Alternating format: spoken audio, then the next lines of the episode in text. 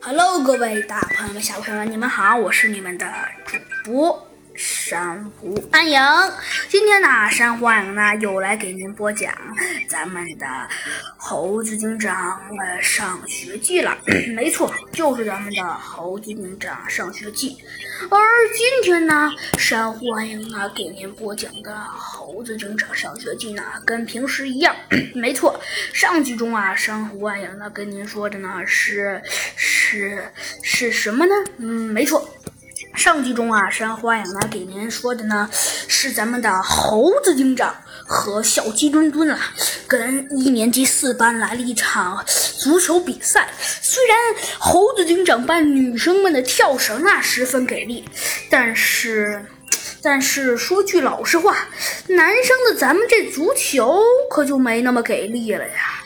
哎，说实话，的确呀，嗯，谁都知道。咱们男生这足球的确实在有些不太给力，唉，这可让好多人呐都非常头疼。哎呀，猴猴子警长，你觉得下一场我们能赢吗？呃，哎，呃，小小鸡墩墩，这个我倒不清楚，但是我觉得应该能赢。啊啊，好吧，猴猴子警长，我也希望一定能赢。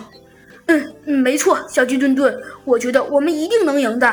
呃，就是就是，小鸡墩墩也说道。